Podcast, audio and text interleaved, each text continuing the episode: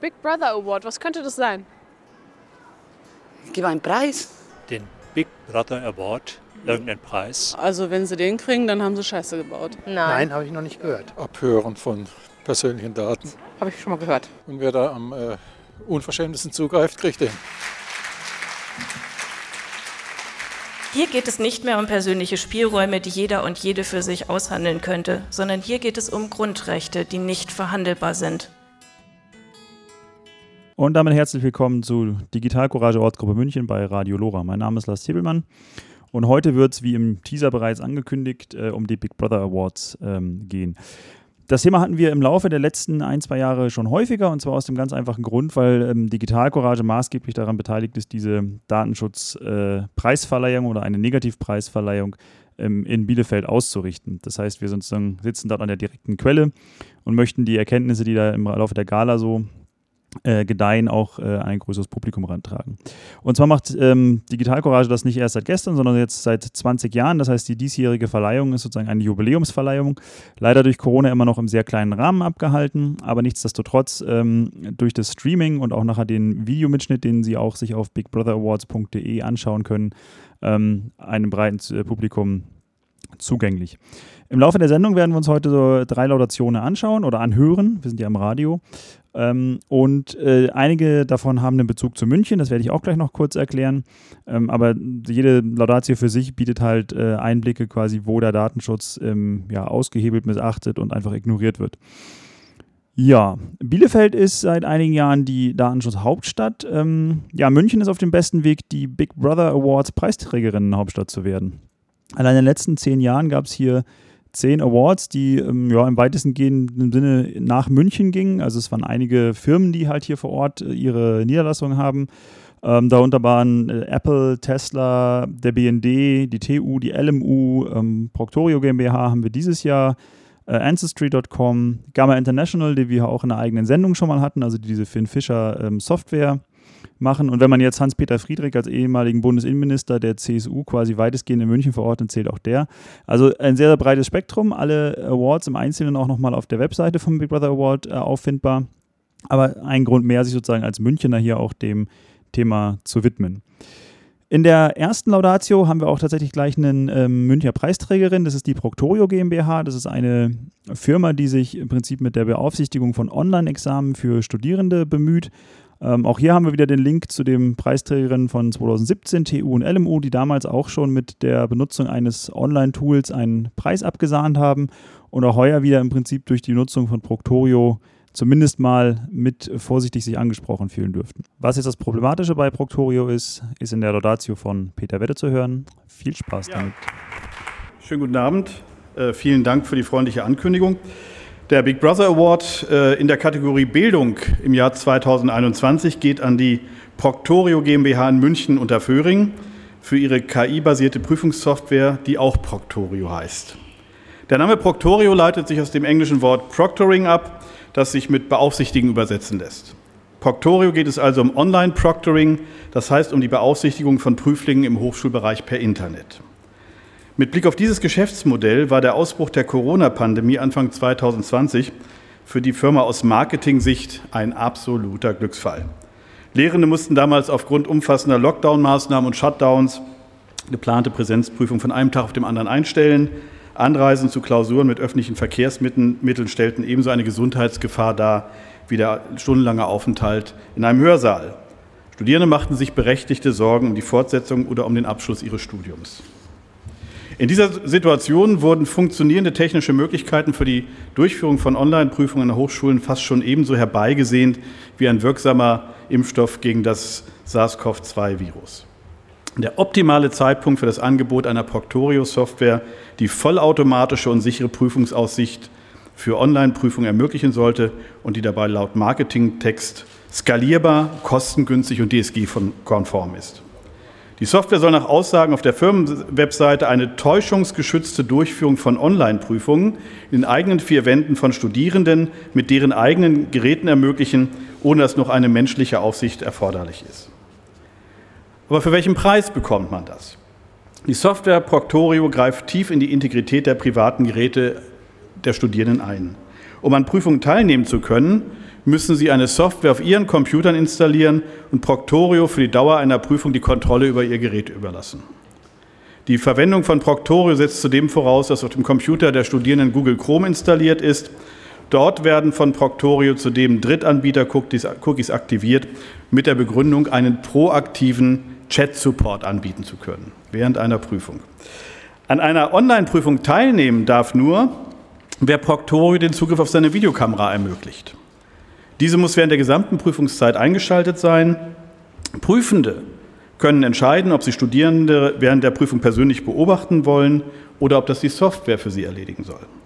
Und die Prüfenden können Proctorio auch, den, äh, auch anweisen, den Start von Anwendungen zu unterbinden, Downloads zu blockieren oder die Copy- und Paste-Funktion grundsätzlich zu unterbinden.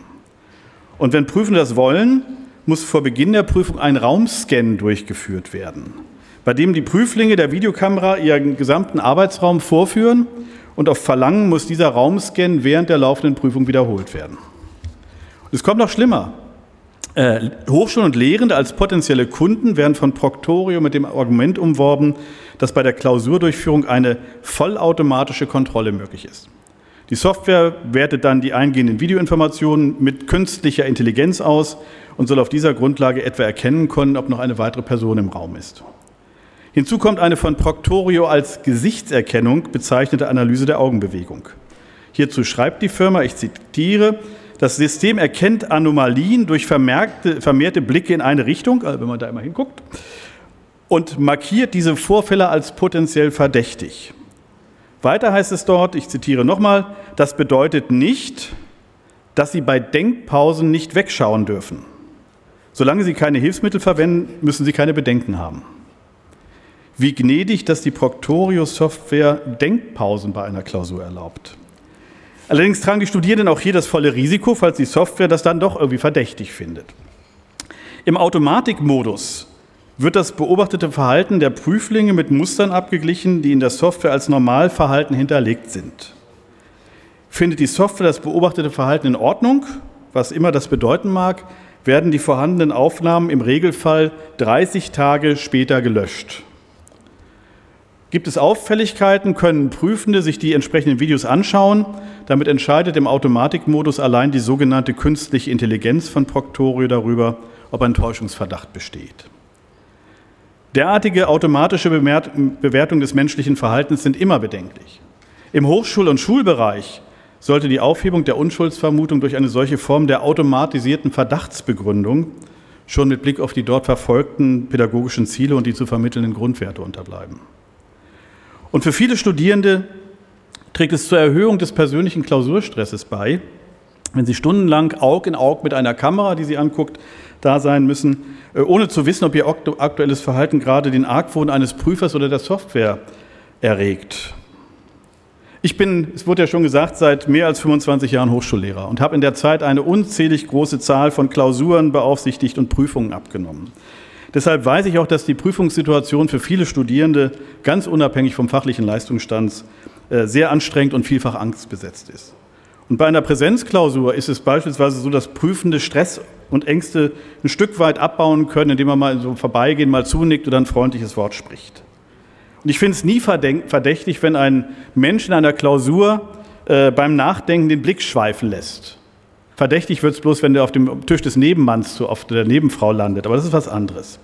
Gleiches gilt für mündliche Prüfungen, wo man schnell erkennt, ob Studierende eine Antwort nicht wissen oder ob ihnen vor Aufregung die Worte fehlen. Dann können Prüfende in Präsenzsituationen Druck rausnehmen, Brücken bauen und ein paar Blicke oder Andeutungen machen, die sagen, du bist auf dem richtigen Weg.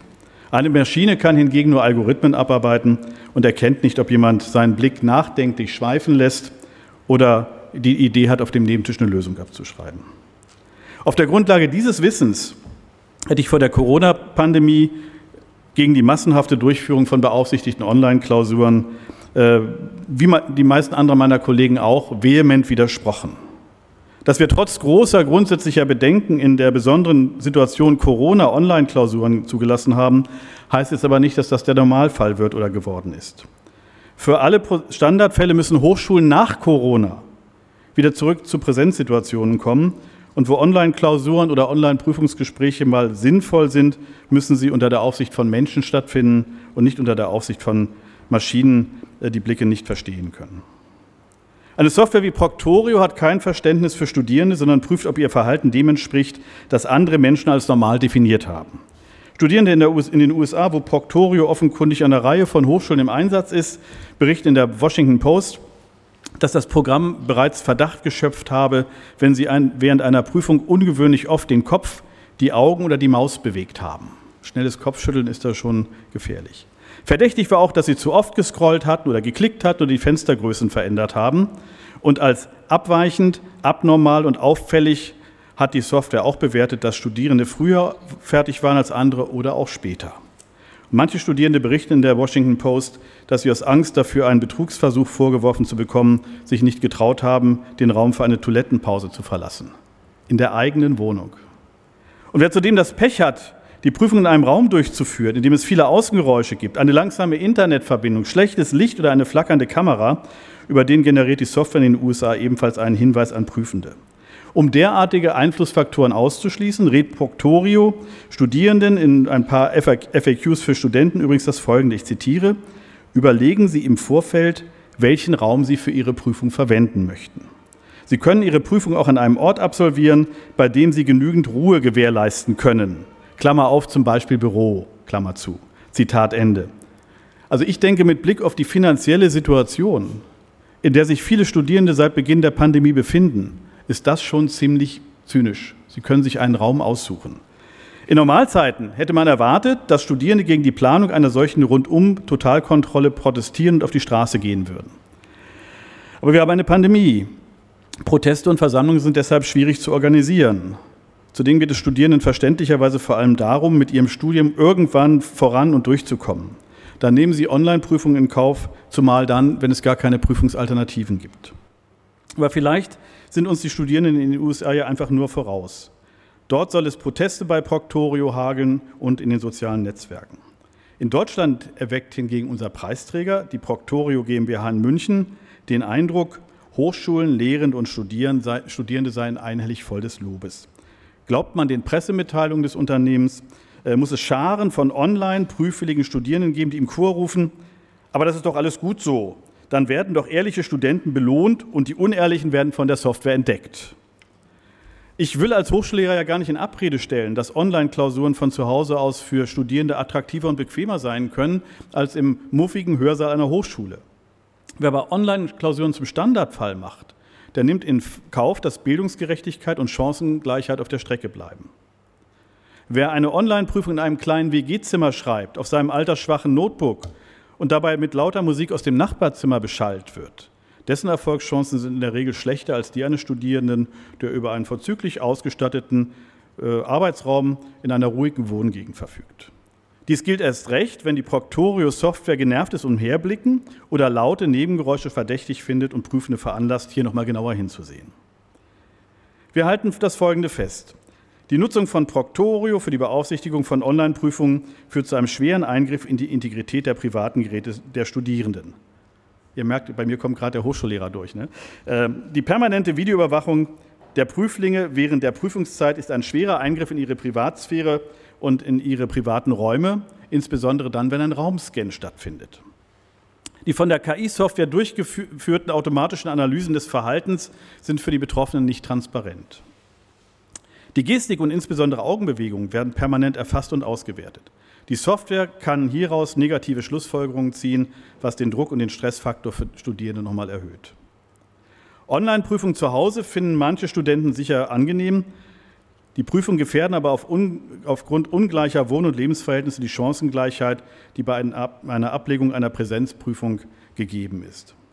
Das Einsparpotenzial, das Proctorio für automatisierte Prüfungsaufsicht verspricht, macht die Software für kostenbewusste Hochschulen attraktiv.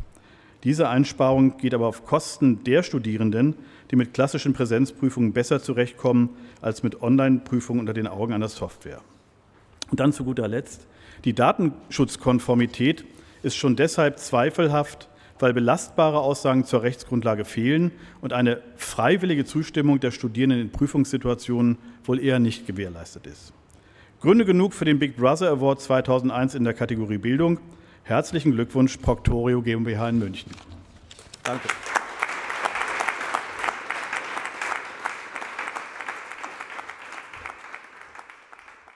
Auch wenn wir ein nicht kommerzielles Radio sind, heißt das nicht, dass wir kein Geld brauchen. Vielmehr ist Lora München auf Ihre Spenden angewiesen. Mehr Informationen unter www.lora924.de oder Telefon 480 2851. Noch einmal 480 2851. Lora München auf der 924.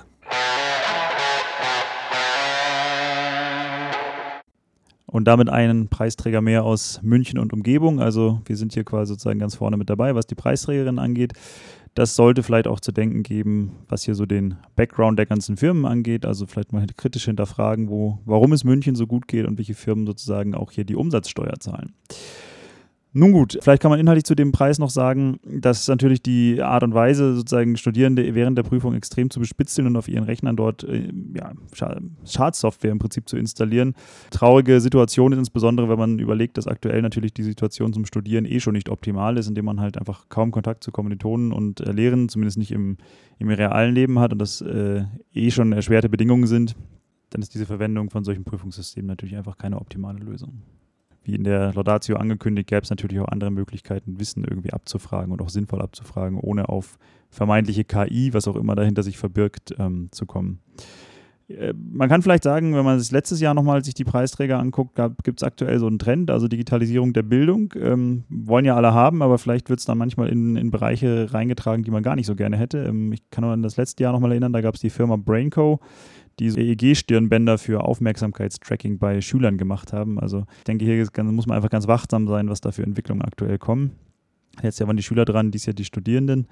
Ähm, ich denke, da muss man als Gesellschaft irgendwie sagen, das wollen wir vielleicht einfach nicht. Die Big Brother Awards haben auch einen Publikumspreis, wo dann die Zuschauerinnen, die da live dabei sind oder im Stream dabei sind, mit abstimmen dürfen, was jetzt der erschreckendste Preis eigentlich war. Und abschließend werden wir uns jetzt die letzten beiden oder die beiden Kandidaten, die dort um den Preis gekämpft haben, anschauen, also Platz 1 und Platz 2. Es ging wohl sehr relativ knapp dieses Jahr äh, dazu. Ähm, der erste Preisträger ist die Firma Doctolib. Es ist insofern interessant, weil diese Firma vielleicht dem, dem einen oder der anderen schon bei einer Anmeldung für eine Arztpraxis über den Weg gelaufen ist. Es ist ein Verwaltungstool für Arztpraxen, das die buchen können, um ihre Termine in den Praxen abwickeln zu können. Das klingt jetzt auf den ersten Blick ganz sympathisch, weil das ja vielleicht irgendwie auch mit dem Anrufen schwierig ist oder man kann nicht immer zum Arzt vorbeigehen. Das heißt, eigentlich ja Digitalisierung auch des Medizinwesens vielleicht Vorteile haben kann, weil Sachen dann effizienter laufen. Jetzt gerade mit Corona hat man auch gemerkt, äh, mit der Anmeldung für den Impftermin zum Beispiel, dass das ja irgendwie auch abgewickelt werden muss. Und gerade wenn es viele Leute sind, die dort Termine benötigen, wird dann die manuelle Abwicklung durch Menschen einfach kommt an ihre Grenzen irgendwann. Aber äh, bei der ganzen Sache fallen natürlich sehr hochgradig personenbeziehbare und personenbezogene Daten an. Und wie wir in der Laudatio jetzt sehen werden, gibt es da auch gewisse Fallstricke, die dann auch einen Big Brother Award nach sich ziehen können. Ja, ich habe das Vergnügen, den Big Brother Award 2021 in der Kategorie Gesundheit zu verleihen. Und zwar nicht an die Fantastischen Vier, sondern an die Firma Dr. Lib in Berlin. Und zwar für ihr Terminvermittlungsportal für Ärzte. Dr. Lib verarbeitet mit diesem Portal unter Missachtung ärztlicher Vertraulichkeit die Daten von zigtausenden Patientinnen und Patienten. Das Angebot für Gesundheitsfachkräfte, also vor allem für Ärzte und deren Patientinnen und Patienten scheint genial. Die Ärzte schließen einen Vertrag mit Dr. Lipp ab, erteilen Zugriff auf ihre Patientendaten und können dann über eine Internetseite Behandlungs-, Beratungs- oder Impftermine verbindlich verabreden lassen. Und schon können die Patientinnen und Patienten online Termine buchen. Kein Warten in einer Telefonwarteschleife, kein gestressten Mitarbeiterin. Selbst das Erinnern der Patientin an den Termin übernimmt Dr. Lipp. Und für alles das bezahlen die Praxen nur etwa 100 Euro oder etwas mehr als 100 Euro im Monat. Und für die Patienten ist alles unentgeltlich. Und nicht nur das, Dr. Lipp verspricht, Zitat, für Dr. Lipp hat die Sicherheit und die Geheimhaltung personenbezogener Daten seiner Nutzer oberste Priorität. Daher verpflichtet sich Dr. Lipp, alle, alle deutschen und europäischen Vorschriften zum Schutz personenbezogener Daten einzuhalten. Dr. Lipp hält sich an die von den jeweiligen Kammern und Verbänden erlassenen Standesregeln für Ärzte und Heilberufler. Na, dann ist ja alles in Butter auf dem Bildschirm. In der Realität sollten Ärztinnen schnell stutzig werden, denn wenn ein Arzt Dr. Lipp für seine Praxis in Anspruch nehmen möchte, erscheint ein Mitarbeiter des Unternehmens und bittet zunächst einmal um Zugriff auf das gesamte äh, System, das Arztinformationssystem und auf sämtliche Patientenstammdaten. Und damit nicht genug. Nach dem Import der Patientenliste ist ein regelmäßiger Datenabgleich der Termintabelle des Arztsystems mit dem Vermittlungssystem von Dr. Lipp notwendig. Da stellen sich uns Stacheln auf. Trotzdem beteiligen sich Praxen an diesem Dienst. Wir vermuten, die meisten Ärztinnen und Ärzte verstehen von den technischen Vorgängen so wenig und vertrauen eben so sehr der Expertise von Dr. Lipp und dem Versprechen, Patientengeheimnis und Datenschutz zu beachten, dass sie die Augen zuschließen.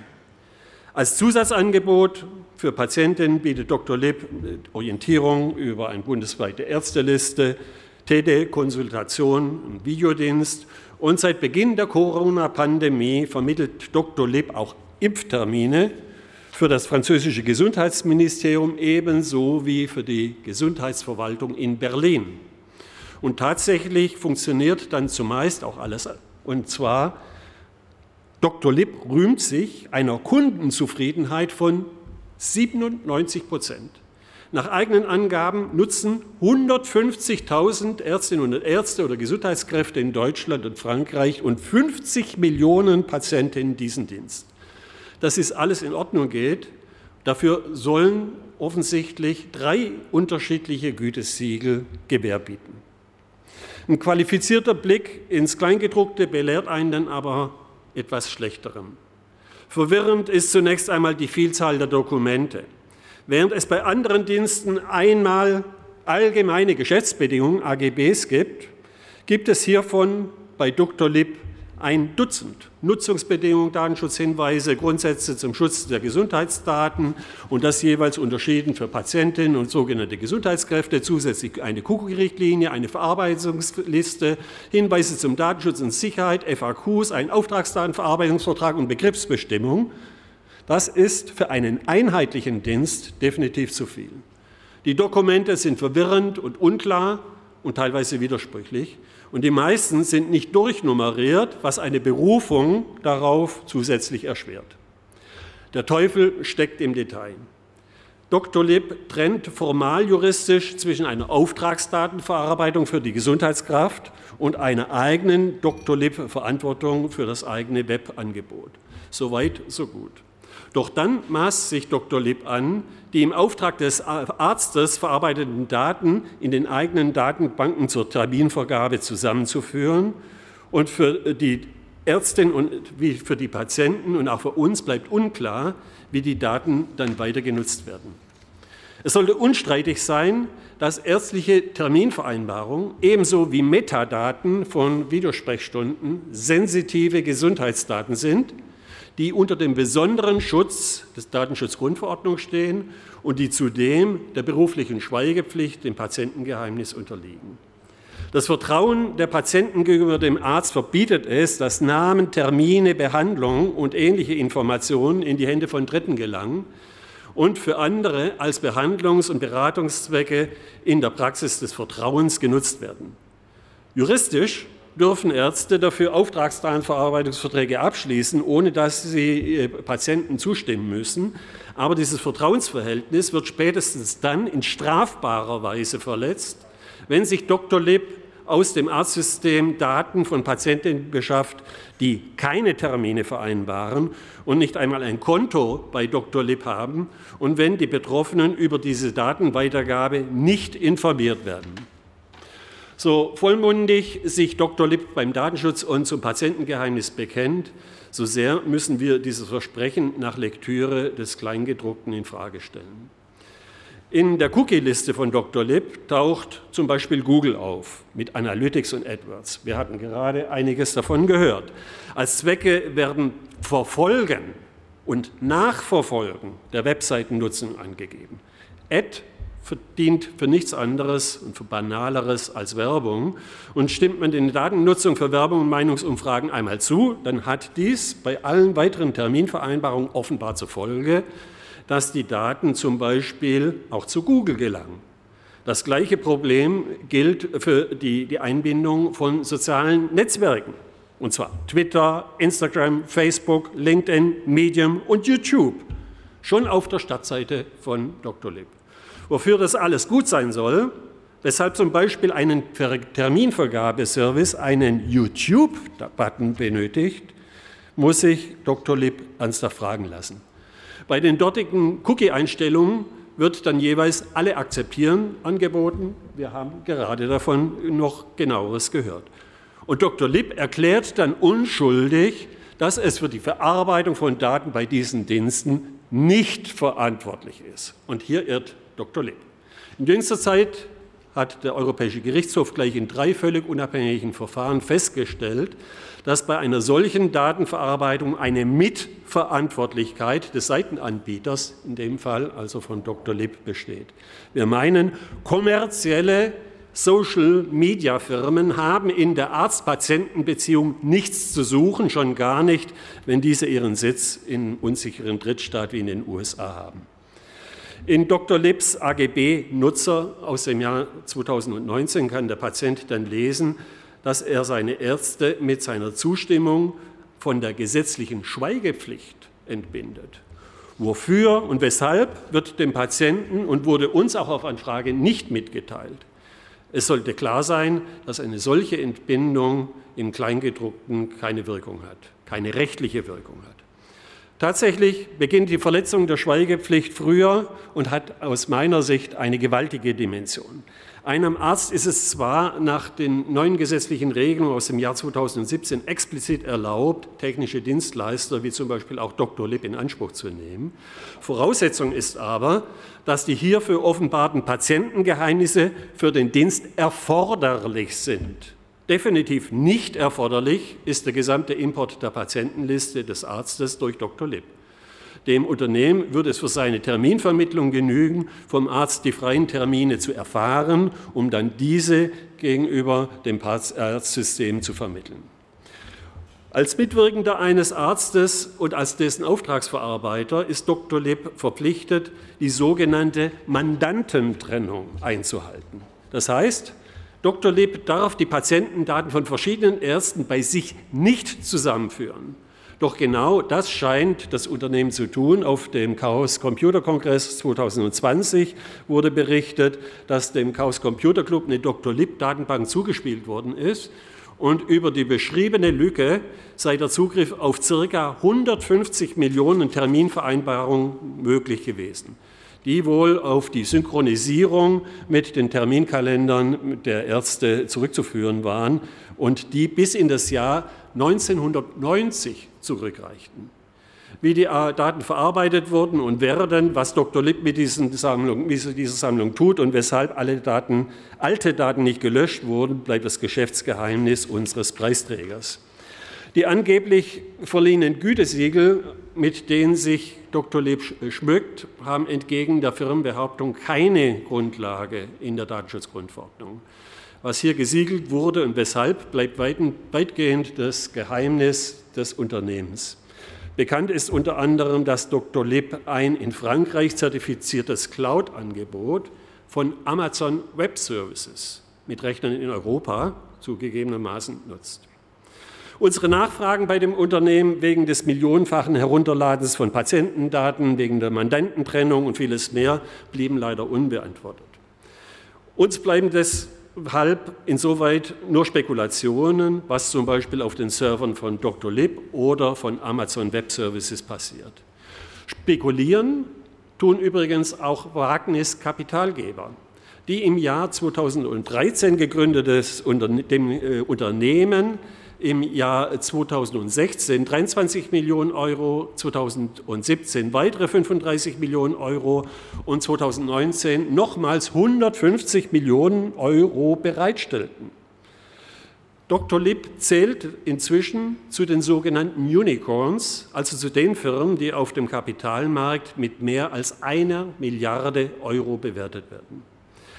Der Markt der Gesundheitsdaten ist, nachdem der globale und auch der europäische Markt für Internetnutzungsdaten zwischen Facebook und Google aufgeteilt worden ist, ein neues Spielfeld für IT-Konzerne und Spekulanten. Bisher ist es uns einigermaßen gelungen, hier in Europa US-Unternehmen draußen zu halten unter Verweis auf die ärztliche Vertraulichkeit.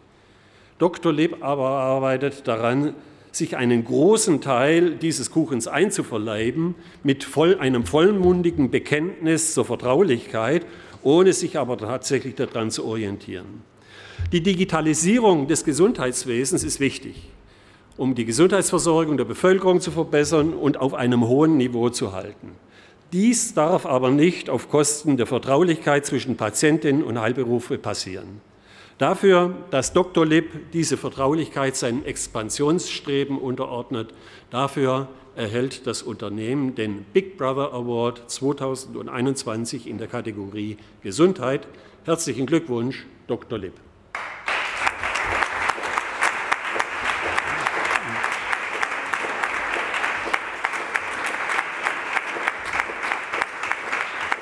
Radio Lora? Nie gehört. Ist ja unerhört. Lora München auf der 92.4. Politisch, kritisch und unbequem. Ja, ein verdienter Publikumsnegativpreis, der in diesem Fall nach Berlin und nicht nach München geht. Ähm, Digital Courage hat im Anschluss an diese Big Brother Awards natürlich von vielen Leuten dazu Fragen erhalten. Ähm, und die sind nochmal schön aufbereitet worden auf der Webseite. Also wenn Sie sich oder wenn ihr euch da jetzt genauer interessiert für die Hintergründe, also welche Daten können da jetzt von mir irgendwie vorliegen, unter welchen Umständen, weil es ja wie gesagt nicht nur so ist, dass wenn man sich aktiv um einen Termin mit Dr. Lipp da bemüht hat, dass Daten übertragen wurden, sondern teilweise auch die Stammdaten der Arztpraxen, die daran teilnehmen. Das heißt, wenn man sich da jetzt mal genauer äh, mit befassen möchte und zum Beispiel auch Widerspruch ähm, haben möchte oder erstmal einen Auskunftsersuch haben möchte, gibt es da bei Digital Courage Vorlagen, mit denen man sich an. Lip oder auch an die Arztpraxis wenden kann und zumindest mal herausfindet, ähm, ob und welche Daten dort halt vorliegen. Das äh, Gutachten von äh, Thilo Weichert gibt es natürlich auch. Das ist auch verlinkt. Das ist so eine 40-seitige äh, Schrift, wo das nochmal detaillierter ähm, aufgeführt ist, jetzt an dieser Laudatio, die ja jetzt schon auch relativ viele Einblicke gegeben hat. Ähm, das heißt, da gibt es sozusagen sehr viele Möglichkeiten, sich nochmal zu informieren, auf jeden Fall. Neben den Laudationen, die ich jetzt hier heute in der Sendung habe, gab es natürlich auch noch weitere Preisträger. Ich werde die einfach der Vollständigkeit halber hier vielleicht nochmal erwähnen, also wen das sozusagen thematisch nochmal interessiert. Es gab einen ähm, Award an die Europäische Kommission im, äh, für, den, den Themenbereich Verkehr und zwar für das Onboard Fuel Consumption Meter. Also da gibt es quasi um die Übertragung von äh, technischen Daten, die ein Auto aufzeichnen muss, weil die Europäische Kommission das sozusagen ähm, vorgibt und die Hersteller quasi verpflichtet sind, äh, ab sofort, also ab diesem Jahr, ähm, technische Informationen bei Neuwagen äh, zu ermitteln und auch äh, zu übertragen. Also es ist äh, eine sehr, sehr datenhungrige Anwendung, die halt sehr viele Metadaten äh, überträgt, die letzte Instanz auch viele Rückschlüsse über Fahrerinnen oder Fahrer zurücklassen.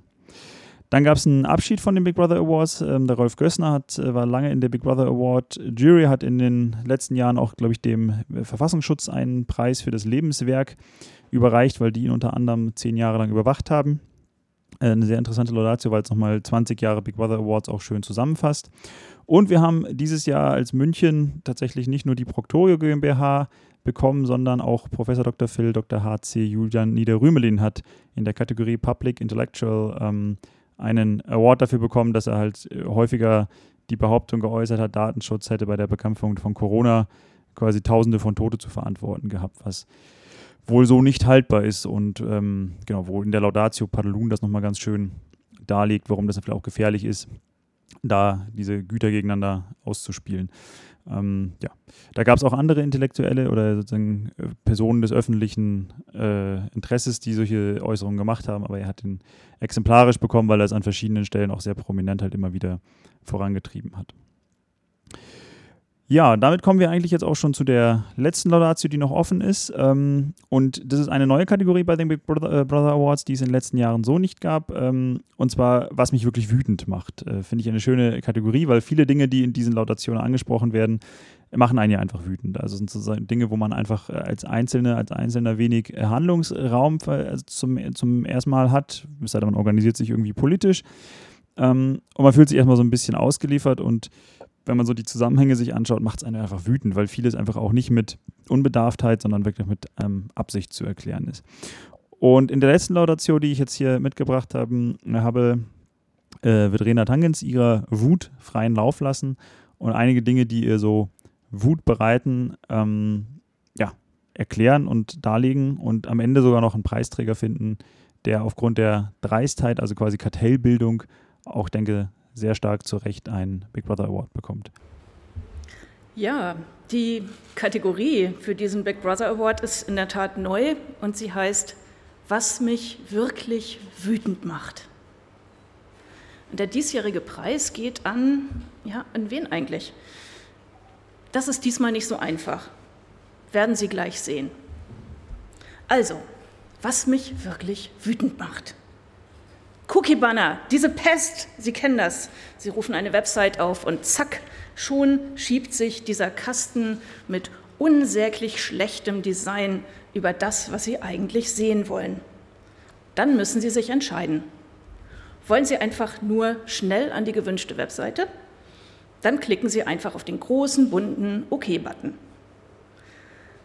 Doch wenn Sie das mit Ihren Rechten ernst nehmen, dann wird es kompliziert. Augen zusammenkneifen, kleine graue Schrift auf weißem Grund lesen und minutenlang alles einzeln wegklicken, was sie nicht wollen. Und das ist verdammt viel, was sie nicht wollen. Bis zu 470 Tracker gibt es zum Beispiel alleine bei der Süddeutschen Zeitung. Die Option will ich alles nicht wird natürlich gar nicht erst angeboten. Das wäre zu einfach. Und wenn Sie alle Tracker einzeln in mühsamer Handarbeit weggeklickt haben, dann passen Sie bloß auf, denn der nächste freundlich bunte Button heißt Alles zulassen. Und wenn Sie da drauf drücken, ist es passiert. Mm, der, ist, der, den Sie haben wollen, ist der Meine Auswahl abspeichern. Der ist grau. Aber Vorsicht, auch da sollten Sie nicht draufklicken. Denn vorher müssen Sie noch die meist gut verborgene Kategorie berechtigtes Interesse finden.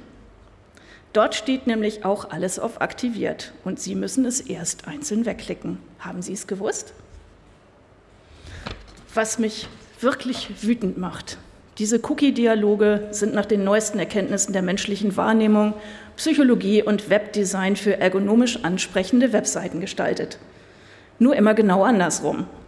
Also, wichtige Handlungsoptionen werden im Fließtext versteckt, während das OK auf einem fetten Button thront. Sie werden in unlesbaren Farben und Schriftgrößen angezeigt. Der Alles zulassen-Button steht unten rechts, wo wir eigentlich die Bestätigung unserer Auswahl erwarten.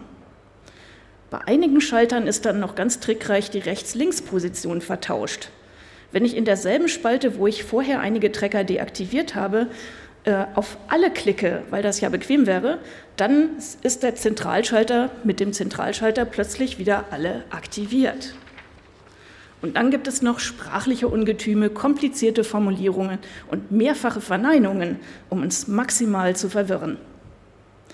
Diese Art der Trickserei bei der Gestaltung wird Dark Patterns genannt, also wörtlich dunkle Muster.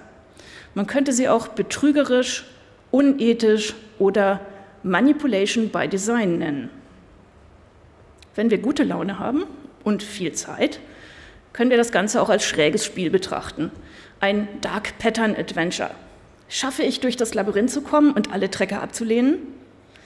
Was versuchen Sie jetzt noch, um mich auszutricksen? Und wenn ich durchgekommen bin, bis zum höchsten Level, hm, was war eigentlich noch mal der Artikel, den ich lesen wollte? Ach, egal. Cookie-Banner sind kein Spiel. Sie sind armselig und niederträchtig. Sie klauen mir meine Lebenszeit. Dieses Design will mich ermüden und zermürben. Es will, dass ich aufgebe und schließlich OK drücke. Und jetzt einmal zum Mitschreiben. Nein, der Datenschutz ist nicht schuld daran. Nein, Diese nervenden Abfragen sind vom Gesetz keineswegs so vorgeschrieben. Vielmehr ist ein Großteil der Cookie-Banner schlicht illegal. Die von Max Schrems initiierte Datenschutzorganisation NEUB hat Ende Mai 2021 mehr als 500 Beschwerden an Unternehmen verschickt, die auf ihrer Website rechtswidrige Cookie-Banner verwenden. Und es könnten eine Menge mehr werden. Danke dafür. Ebenso Dank an die EU-Abgeordneten, die die Initiative trackingfreeads.eu gegen personalisierte Werbung gestartet haben. Dabei sind Cookie-Banner nur die sichtbare Materialisierung davon, wie wir im Internet ausgespäht werden. Neben Cookies gibt es nämlich noch etliche andere Ausspähmethoden. Das Facebook-Pixel zum Beispiel, das unsichtbar auf vielen Medienseiten eingebunden ist und unser Klickverhalten an Facebook verpetzt. Und dann gibt es den Browser-Fingerabdruck, der die Kombination der Informationen über Betriebssystem, Browser, Plugins und installierte Schriften nutzt, um uns auch ganz ohne Cookies wiederzuerkennen. Was mich wirklich wütend macht, wissen Sie, was im Hintergrund passiert, wenn Sie eine Website betreten? Während die ersten Teile der jeweiligen Webseite gerade geladen werden, wird im Hintergrund Ihr persönliches Profil auf dem Werbemarkt feilgeboten. Es beginnt eine Auktion um ihre Aufmerksamkeit. Sie sind die Ware. Das nennt sich Real-Time-Bidding und geschieht in Millisekunden. Verschiedene Gruppen von Online-Werbefirmen identifizieren, analysieren, kategorisieren sie anhand ihres Online-Profils, das wiederum andere Werbefirmen verwalten. Nehmen wir mal an, Sie sind ein Mann, Mitte 40 und äh, Interesse an teuren Uhren, und gehen auf Spiegel Online. Schwupps zeigt Ihnen Spiegel Online BMW-Werbung. Oder die Studentin, die eben nach WG-Zimmern gesucht hat, versucht man direkt mit nur vermeintlich günstigen Kreditangeboten zu ködern. Beim Realtime-Bidding zockt ein ganzes Ökosystem von Werbefirmen darum, wer ihnen seine Werbung zeigen darf. Ein gigantisches Netzwerk von Dienstleistern und Mitverdienern. Und die, die das Internet interessant machen. Die Zeitungsverlage, die Blogs, die Inhaltelieferanten bekommen am wenigsten vom Kuchen ab. Was mich dann noch wirklich wütend macht, sind die Leute, die rufen, aber dafür doch, sind doch die ganzen Inhalte gratis. Hm? Gratis? Also Ausforschung und Manipulation im Netz ist ein ziemlich hoher Preis für dieses Gratis, finde ich. Dann wird behauptet, die Medien, die die interessanten Inhalte produzieren, die könnten doch ohne personalisierte Werbung gar nicht mehr existieren. Das müssten wir doch einsehen und deshalb Tracking und personalisierte Anzeigen akzeptieren. Das ist Quatsch. Medien haben auch früher schon Anzeigenplatz verkauft. Allerdings haben sie dabei bis in die 1990er Jahre den größten Teil der Einnahmen auch behalten dürfen. Denn damit konnten sie dann auch Journalisten, Fotografinnen, Zeichner, Rechercheurinnen und so weiter korrekt bezahlen. Seit den 2000er Jahren sind die Einnahmen der Medien im freien Fall. Denn inzwischen kommen 50 bis 70 Prozent des Geldes, was mit den Anzeigen eingenommen wird, gar nicht mehr bei den Verlagen an, sondern landen bei den Dienstleistern und Werbeplattformen, die sich dazwischen geschaltet haben. Und wo ist das Geld? Das jetzt nicht mehr bei den Medien ankommt? Schauen Sie mal auf diese Grafik bei trackingfreeads.eu. Inzwischen landet das Geld im Wesentlichen bei Google und bei Facebook.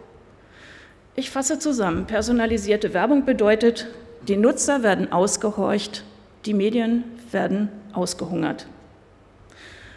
Was mich wirklich wütend macht, nun kommt Google als Ritter auf dem weißen Pferd daher und kündigt an, Chrome, der Google-eigene Browser, wird ab 2022 Third-Party-Cookies blockieren. Jubel im Netz und in, in den Medien, Google erlöst uns von den hässlichen Cookie-Bannern. Doch das Blockieren von Drittpartei-Cookies heißt mitnichten, dass das Tracking und die Ausforschung im Netz aufhören würde. Nein, Google will dafür einfach nur eine neue Technik einführen. Und die heißt FLOC. Federated Learning of Cohorts. FLOC bedeutet, wir werden nach unserem Browsing-Verhalten der letzten Woche beurteilt. Und zwar werden wir danach einer Gruppe von 1.000 bis 5.000 Individuen zugeschlagen, die ähnliche Websites besucht haben. Die Zugehörigkeit zu der jeweiligen Kohorte speichert Chrome auf unserem Rechner. Wer jetzt denkt, dass man dann zumindest in der Gruppe der tausend anderen untertauchen könnte, irrt sich. Zum Beispiel ist eine Person, die sich auf einer Website einloggt, natürlich nicht mehr anonym. Und ihre persönlichen Kohorten, äh Quatsch, ihre persönlichen Informationen können mit der aktuellen Flock-Kohorte verknüpft werden. Dasselbe gilt für alle, die einen Google- oder Facebook-Account haben und die aus Bequemlichkeit ständig eingeloggt bleiben. Auch die sind natürlich identifizierbar. Und schließlich können wir auch an unserem Browser Fingerabdruck erkannt werden. So sorgt Flock dafür, dass wir in Zukunft noch genauer analysiert werden können als bisher schon. Und Googles Chrome-Browser hat übrigens inzwischen einen Marktanteil von 70 Prozent weltweit. In Deutschland übrigens weniger, 47. Hier ähm, mögen Leute noch Firefox. Flock ist keine datenschutzfreundliche Technik. Es beendet keineswegs die Verfolgung im Netz, eher im Gegenteil. Aber wer könnte das auch ernsthaft von Google erwarten? Einem Konzern, der 99 Prozent seines Umsatzes mit Werbung macht. Eher glauben wir Piranhas, dass sie Veganer werden wollen. Willkommener Nebeneffekt von Flock und dem Blockieren von Third-Party-Cookies. Google botet damit zugleich konkurrierende Werbeplattformen aus. Nicht, dass wir denen besonders nachweinen würden. Aber der Effekt wird sein, dass die Konzentration auf dem Werbemarkt noch weiter vorangetrieben wird. Google ist da schon jetzt die Nummer eins, dann folgt Facebook und inzwischen Amazon. Und dann kommt lange nichts mehr. Competition ist for Losers. Wettbewerb ist was für Verlierer. Freier Markt? Ach was. Was man als Big Tech-Konzern will, ist ein Monopol. Was mich wirklich wütend macht, ist, wie diese Konzerne mit uns umgehen, wie sie Menschen nur noch als Rohstoff ansehen, den sie ausbeuten und deren persönliche Erfahrungen sie sich aneignen können. Die Verachtung für die Menschen, die Skrupellosigkeit, der Wille, sie über den Tisch zu ziehen, die Verachtung fürs Steuerzahlen und für staatliche Infrastruktur, die Verachtung für geltendes Recht. Shoshana Zuboff hat ein Wort dafür gefunden. Überwachungskapitalismus. Es ist nicht nur die einzelne Datenkrake, es ist ein ganzes krakiges Ökosystem. Dazu gehören die Versicherungen, die möglichst jedes Risiko für sich selbst ausschließen wollen. Die Scoring-Unternehmen, die uns geheime Noten geben, die unsere Chancen im Leben danach bestimmen. Die Lobbyisten, die Thinktanks, die PR-Agenturen, die Anwaltskanzleien, die diese Enteignung möglich machen und die Geheimdienste, die davon profitieren und selber gerne im Trüben fischen. Und an wen geht nun dieser Big Brother Award? An die Cookie-Bäckereien, an die Internet-Werbewirtschaft, an die großen Plattformmonopolisten, an die Nudging-Psychologen und die Dark-Pattern-Designer, die Zeitdiebe, die Nervenräuber, die Profildealer und die Real-Time-Bidding-Casino-Betreiber, die Smarten, die Gewissenlosen und die Mitläufer in den Medienhäusern, die Karrieristen und die Blauäugigen bei den Digitalpolitikern, die Wahl fiel schwer. Aber dann passierte etwas, was mich wirklich amüsiert hat. Denn Google hat sich quasi selbst nominiert. Wir wissen nicht, ob es ein menschliches Versehen, die Heldentat eines Whistleblowers oder eine KI war, die digitales Wahrheitsserum genascht hatte. Die Geschichte geht so.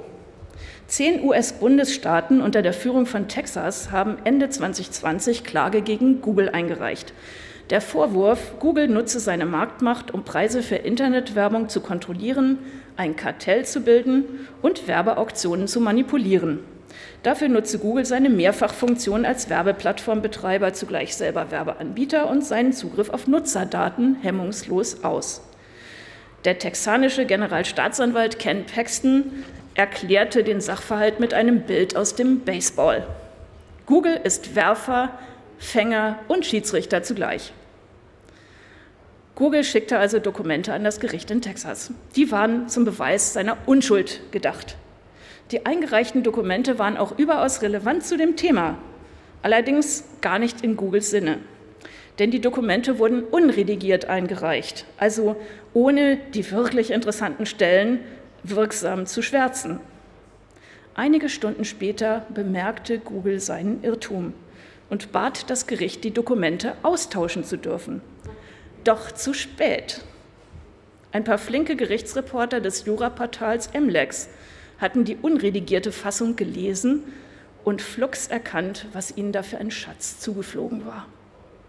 Die Dokumente beschreiben, wie Google seit 2013 als Auktionsplattform seine Kenntnis von vorangegangenen Auktionen nutzt, um die voraussichtlich gerade ausreichenden Preise für aktuelle Auktionen vorherzusagen. Damit konnten sie in ihrer zweiten Rolle als Werbevermittler aktuelle Auktionen gewinnen, und zwar zu einem möglichst geringen Preis. An der Börse nennt man so etwas Insiderhandel. Vermutet wurde das schon lange, aber nun steht es genauso in Googles eigenen Dokumenten. Mit diesem Insiderwissen verschafft sich Google nicht nur einen Vorteil vor den anderen Werbevermittlern, sondern drückt zugleich auch den Preis, den die Publisher für ihren Werbeplatz erhalten. Wie schon gesagt, Nutzer werden ausgeforscht, Medien ausgehungert. Und was mich dann richtig wütend macht, dieses Verfahren hat Google firmenintern Project Bernanke genannt. Bernanke ist Ben Bernanke, das ist der ehemalige Chef der US-Zentralbank. Dieser Codename bedeutet also nichts anderes als Googles Lizenz zum Gelddrucken. Welch eine Arroganz. Damit aber noch nicht genug. Eine weitere spannende Information aus den unredigierten Papieren. 2018 hat Google mit Facebook, der Nummer zwei im Werbemarkt, eine geheime Abmachung geschlossen. Interner Codename Jedi Blue. Darin sichert Google seinem Konkurrenten Facebook zu, dass sie 10 Prozent der Anzeigenauktionen, an denen sie auf Googles Plattform teilnehmen, gewinnen. Wie soll das gehen in einem Markt mit angeblich freiem Wettbewerb? Nun, Google liefert Facebook dafür Informationen über Netznutzerinnen, anhand derer Facebook 60 Prozent der Desktop-Nutzer und sogar 80 Prozent der Mobilnutzer eindeutig identifizieren kann. Damit weiß Facebook, bei wem es sich lohnt, eine Anzeige, in eine Anzeige zu investieren. Facebook sagt im Gegenzug zu, dass sie eine bestimmte Summe für Anzeigen investieren und dass sie ein geplantes Verfahren namens Header Bidding, das anderen Werbenetzwerken neben Google bessere Chancen gegeben hätte, nicht weiter verfolgen. Wenn das keine Wettbewerbsmanipulation ist, was dann? Aber erwischt. Was mir Mut macht, die Klagen und Bußgeldverfahren gegen Big Tech wegen Datenschutz und Wettbewerbsverstößen häufen sich sowohl von einzelnen Ländern, aktuell Frankreich und Deutschland, wie auch von der EU und in den USA. Jawohl, geltendes Recht durchsetzen. Kalifornien, ja genau, der Bundesstaat, in dem sich auch Silicon Valley befindet, hat ein Datenschutzgesetz beschlossen. Vorbild war das europäische Datenschutzrecht. Doch das kalifornische Gesetz ist tatsächlich strenger. Die New York Times hat 2018 nach Inkrafttreten der Datenschutzgrundverordnung beschlossen, ihr für ihre internationale Ausgabe auf Tracker und personalisierte Werbung zu verzichten und schaltet Anzeigen nun wieder kontextabhängig. Also je nachdem, was für Artikel da sind. Neben dem Plus an Datenschutz für die Leserinnen und Leser ist diese Entscheidung tatsächlich auch ein finanzieller Erfolg für die Zeitung. Denn weil die Tracking-Dienstleister nun außen vor bleiben, bleibt mehr vom Werbegeldkuchen für die Zeitung übrig. Die britische Tageszeitung Guardian hat 2019 nach vielen schwierigen Jahren zum ersten Mal mit einem satten Plus abgeschlossen, ganz ohne Paywall, mit Spenden der Leserinnen und Leser. Die EU bereitet zwei wichtige Verordnungen vor, die in das Geschäft der Internetriesen eingreifen den Digital Services Act, DSA, und den Digital Markets Act, DMA. Die Lobbyisten und die Anwaltskanzleien von Big Tech sind schon am Rotieren. Da müssen wir dranbleiben. Was uns extra Schwung geben sollte, ist, in den USA entwickelt sich tatsächlich eine überparteiliche Bewegung, die die Macht der großen Digitalkonzerne beschneiden will.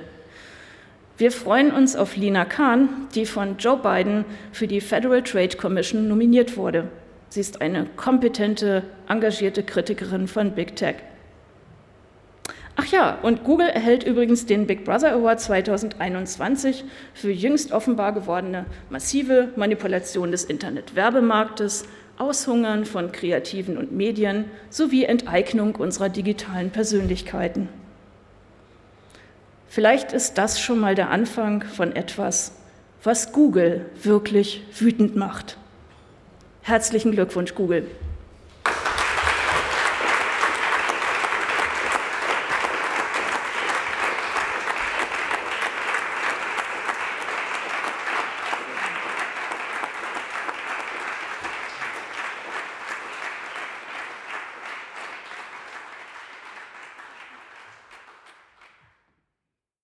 Ja, was so ein paar Dokumente, die man ungewollt irgendwie ans Tageslicht kommen, dann doch wieder alles äh, zum Tageslicht befördern. Lange vermutet und jetzt quasi bewiesen, dass da auf dem Anzeigenmarkt für Digitalanzeigen einiges im Argen ist. Die ganze Laudatio inklusive der von äh, Rena erwähnten Grafik, also wo sozusagen zu sehen ist, wie die äh, Kosten oder die äh, Werbeeinnahmen sich für die ähm, News Publisher, also für die Zeitungsverläge und Google und Facebook äh, entwickelt haben und das doch relativ stark gegenläufig ist, findet man bei brickbrotherawards.de mit der gesamten schriftlichen ähm, Ausarbeitung. Die, das Video quasi mit Ton und Bild gibt es ähm, bei Vimeo. Das ist auch alles verlinkt bei BigBrotherAwards.de, sowie natürlich von allen, allen anderen ähm, Laudationen an der Stelle auch. Damit hatten wir jetzt einen spannenden Ritt hier durch die Big Brother Awards 2021. Ich freue mich schon auf nächste Jahr, 2022, wenn sie dann hoffentlich wieder live stattfinden werden und man vielleicht nach Bielefeld reisen kann, um sich das Ganze live anzuschauen. Sonst ist der Stream aber auch immer toll, hat wunderbar funktioniert dieses Jahr. Ähm, große Leistung auf jeden Fall des Teams da in Bielefeld, dass die das so gut hinbringen. Ja, ich möchte noch äh, darauf hinweisen, dass wir uns in München auch regelmäßig treffen mit der Ortsgruppe München. Also wir sind ja hier so ein Ableger, der quasi von dem Hauptbüro in Bielefeld äh, so ein bisschen getrennt operiert hier. Also wir machen sozusagen für Bielefeld Sachen hier in München und Umgebung ähm, und freuen uns immer wieder auch natürlich Leute ähm, live und vor Ort zu sehen. Wir machen jetzt seit Juli wieder auch Treffen im äh, realen Leben und öffentlichen Raum und zwar meistens im Stragula in der Bergmannstraße. Das ist hier in der Schwantaler Höhe. Wir treffen uns dort in den ungeraden Monaten am zweiten Montag immer um 19 Uhr. Das ist jetzt im Klartext im September, am 13. September das nächste Mal und hoffen, dass jetzt die Inzidenzlage auch so bleibt, dass wir das dann in, in dem entsprechenden Rahmen ähm, ja, machen können. Also das heißt, da kann man uns auch mal live kennenlernen, Fragen mitbringen, gerne sich auch äh, einbringen. Also wir hoffen, dass wir zum Herbst auch wieder mit dem JITS einige Veranstaltungen machen können. Da wird es dann wieder vor allen Dingen um den Bereich digitale Selbstverteidigung gehen, also wie man den eigenen Computer und Browser so absichert, dass man datenschutzmäßig gut im Internet unterwegs ist, wie man sichere Passwörter verwendet und allerlei mehr. Wir hoffen, dass wir auch noch wieder eine Linux-Install-Party mal auf die Beine gestellt bekommen, also wo man seinen eigenen Rechner mitbringen kann und dann Linux installiert. Viele Pläne gibt es also. Bei Interesse auch gerne unter ortsgruppe.münchen.digitalcourage.de melden. Wir freuen uns da immer wieder über neue Mitstreiterinnen und Mitstreiter. Digitalcourage Ortsgruppe München gibt es auch bei Radio Lora wieder zu hören und zwar in zwei Monaten am 4. Oktober um 19 Uhr. Ähm, bis dahin wünsche ich einen schönen Sommer, kommt gut durch den Sommer, lasst es euch gut gehen und einen schönen Abend noch. Hier geht es nicht mehr um persönliche Spielräume, die jeder und jede für sich aushandeln könnte, sondern hier geht es um Grundrechte, die nicht verhandelbar sind.